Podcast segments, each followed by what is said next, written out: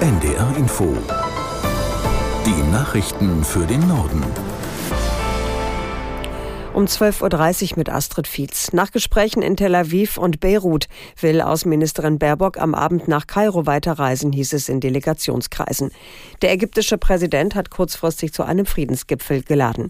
Aus Tel Aviv Nina Amin. Ägyptischen Medien zufolge nehmen neben dem ägyptischen Staatschef unter anderem UN-Generalsekretär Guterres, der Palästinenser Präsident Abbas, der jordanische König sowie der Emir von Katar teil. Nun also auch die deutsche Außenministerin. Ein Sprecher des israelischen Außenministeriums sagte, nach seiner Kenntnis sei Israel nicht eingeladen und werde auch nicht teilnehmen. In Kairo, Amman und auch in Beirut kippt die Stimmung zunehmend. Angesichts des Gazakriegs und besonders nach dem Angriff auf ein Krankenhaus im Gazastreifen mit vielen Toten gehen immer mehr Menschen auf die Straßen, um sich mit den Palästinensern zu solidarisieren. Auch der Norden Israels steht weiter im Fokus von Auseinandersetzungen. Entlang der Grenze zum Libanon setzt die Armee die Evakuierungen von Ortschaften fort. Aus Tel Aviv, Julio Segador. Den ganzen Morgen über stand die Grenzregion zum Libanon im Mittelpunkt. Stundenlang lieferten sich Hisbollah-Milizen und das israelische Militär Feuergefechte. Als Konsequenz wird nun die Stadt Kiryat Shmona evakuiert. Die Stadt, in der rund 22.000 Einwohner leben, von denen allerdings viele bereits raus sind, ist besonders gefährdet vom Raketenbeschuss der Hisbollah. Erst gestern waren in Kiryat Shmona drei Personen verletzt worden. Auch in der Stadt Ashkelon, etwa zehn Kilometer nördlich vom Gazastreifen, müssen Menschen evakuiert werden. Die Teile der Bevölkerung, die über keine modernen Schutzräume verfügen und Kranke und Alte, sollen die Stadt verlassen, hieß es in einer behördlichen Empfehlung. Ein Sturmtief zieht über den Norden. An der Ostsee warnen die Behörden vor einer schweren Sturmflut. Das gilt für Mecklenburg-Vorpommern und Schleswig-Holstein. Caroline Wöhlert aus der NDR Nachrichtenredaktion fasst die aktuelle Lage zusammen. Ja, aktuell drückt ein starker Ostwind das Wasser der Ostsee in Richtung Küste und deshalb sind zum Beispiel in Flensburg, Kiel, Lübeck oder Wismar und Stralsund schon einige Straßen im Uferbereich überschwemmt worden. Das Wasser soll im Laufe des Tages noch steigen und der Höhepunkt der Sturmflut wird dann auch erst heute Abend erwartet. An der Nordsee sieht es ganz anders aus. Dort drückt der Wind das Wasser aus der deutschen Bucht raus und deshalb fallen viele Fährverbindungen zu den Inseln und Halligen aus. Ab morgen früh soll der Wind dann langsam nachlassen. Die Lkw-Maut in Deutschland wird ausgeweitet. Der Bundestag hat mit den Stimmen der Ampelfraktionen mit dem Gesetzentwurf aus dem Verkehrsministerium zugestimmt. Er sieht ab Dezember einen zusätzlichen CO2-Aufschlag für Lastwagen ab 7,5 Tonnen auf Autobahnen und Bundesstraßen vor.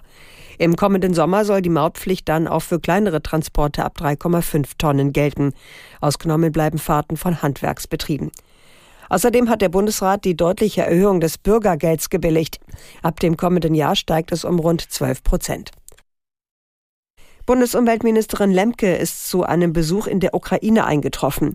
Die Grünen-Politikerin nimmt an einer Konferenz zum Wiederaufbau teil, die sich vor allem mit Zerstörungen der Umwelt befasst. Aus Kiew, Andrea Beer. Lemke sagte bei ihrer Ankunft am Kiewer Hauptbahnhof, es gehe darum, eine Schadensbilanz aufzunehmen. Das betreffe unter anderem Trink- und Abwasseranlagen oder die Müllentsorgung. Am Rande der Konferenz sind mehrere Gespräche geplant, unter anderem mit dem ukrainischen Umweltminister Ruslan Strilets. Ziel sei unter anderem, den Wiederaufbau voranzutreiben und dabei auch auf Klima- und Umweltaspekte zu achten. Sie habe sehr gemischte Gefühle, so die Bundesumweltministerin bei ihrer Ankunft, denn sie sei in Gedanken auch in Israel, bei der Bevölkerung, die dort leide und bei den Geiseln der Hamas. Nach dem Tod einer 17-Jährigen in Kiel sitzt der Tatverdächtige in Untersuchungshaft. Ein Jugendrichter erließ Haftbefehl wegen des Verdachts des Totschlags gegen den 19-Jährigen. Laut Obduktionsergebnis starb die Jugendliche durch eine Stichverletzung. Am Mittwochnachmittag hatte es auf einer Kreuzung in der schleswig-holsteinischen Landeshauptstadt einen Unfall gegeben. In dem Fahrzeug, das den Zusammenstoß verursacht hatte, saß die 17-jährige Beifahrerin. Ihre Verletzungen hatten aber nicht zu dem Unfall gepasst. Sie wurden ihr offenbar kurz zuvor vom Fahrer zugefügt. Ab heute Nachmittag dürfen auch private Besucherinnen und Besucher auf die Frankfurter Buchmesse. Um 14 Uhr eröffnet die Messe für alle. Sie geht dann noch bis Sonntagnachmittag.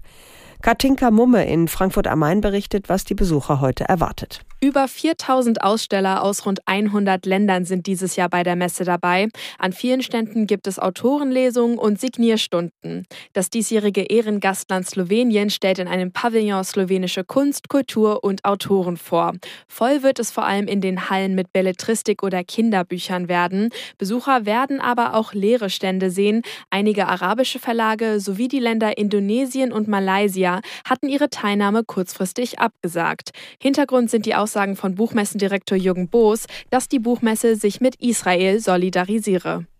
Das waren die Nachrichten.